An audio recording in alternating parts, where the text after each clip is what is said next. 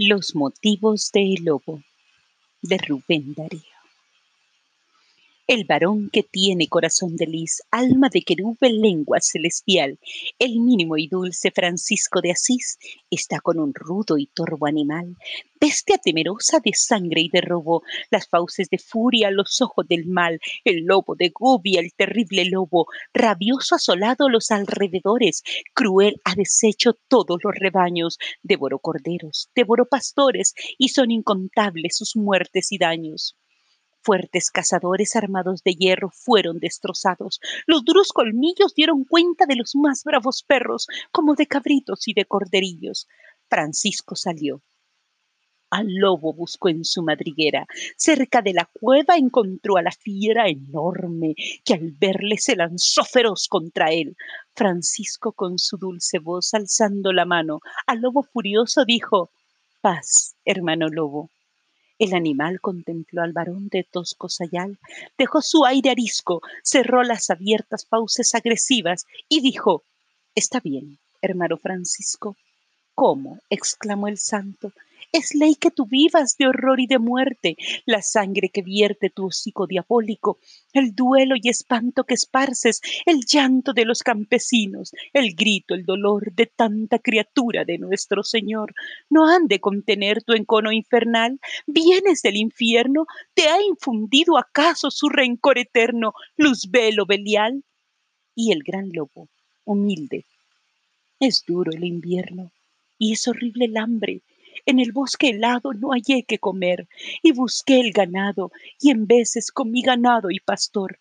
La sangre yo vi más de un cazador sobre su caballo llevando el azor al puño o correr tras el jabalí, el oso o el ciervo, y a más de uno vi mancharse de sangre, herir, torturar de las roncas trompas al sordo clamor a los animales de nuestro Señor. Y no era por hambre que iban a cazar, Francisco responde, en el hombre existe mala levadura. Cuando nace viene con pecado. Es triste, mas el alma simple de la bestia es pura. Tú vas a tener desde hoy que comer. Dejarás en paz rebaños y gente en este país. Que Dios melifique tu ser montarás. Está bien, hermano Francisco de Asís. Ante el Señor que todo ata y desata, en fe de promesa tiéndeme la pata. El lobo tendió la pata al hermano de Asís, que a su vez le alargó la mano. Fueron a la aldea, la gente veía y lo que miraba casi no creía. Tras el religioso iba el lobo fiero, y baja la testa quieto le seguía, como un can de casa, como un cordero. Francisco llamó la gente a la plaza y allí predicó, y dijo, He aquí una amable casa. El hermano lobo se viene conmigo. Me juró no ser ya vuestro enemigo y no repetir su ataque sangriento. Vosotros, en cambio, daréis su alimento a la pobre bestia de Dios. Así sea, contestó la gente de toda la aldea. Y luego, en señal de contentamiento, movió testa y cola el buen animal y entró con Francisco de Asís al convento. Algún tiempo estuvo el lobo tranquilo en el santo asilo.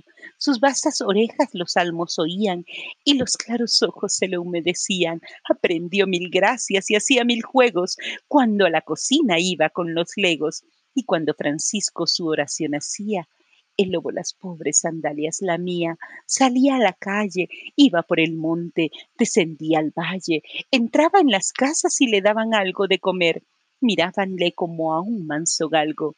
Un día Francisco se ausentó y el lobo dulce, el lobo manso y bueno, el lobo probó, desapareció tornó a la montaña y recomenzaron su aullido y su saña.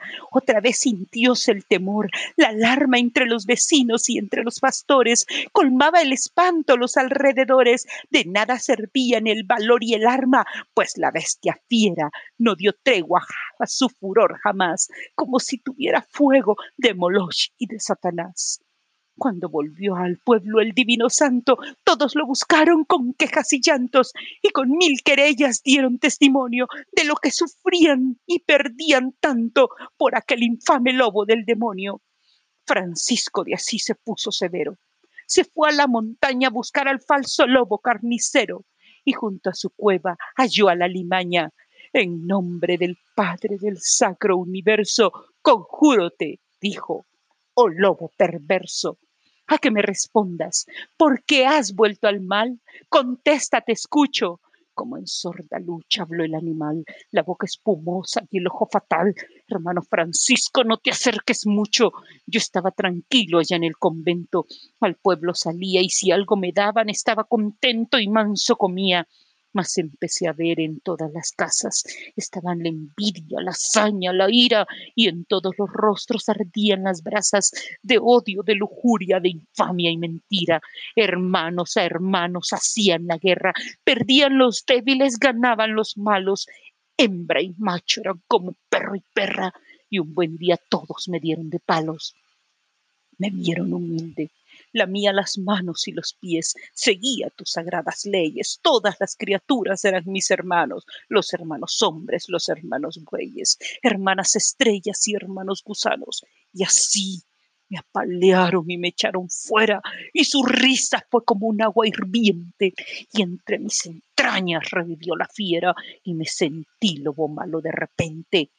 Mas siempre mejor que esa mala gente, y recomencé a luchar aquí, amé defender y amé alimentar, como el oso hace, como el jabalí, que para vivir tienen que matar. Déjame en el monte, déjame en el risco, déjame existir en mi libertad. Vete a tu convento, hermano Francisco, sigue tu camino y tu santidad. El santo de Asís no le dijo nada, le miró con una profunda mirada y partió con lágrimas y con desconsuelos, y habló al Dios eterno con su corazón. El viento llevó su oración, que era, Padre nuestro que estás en los cielos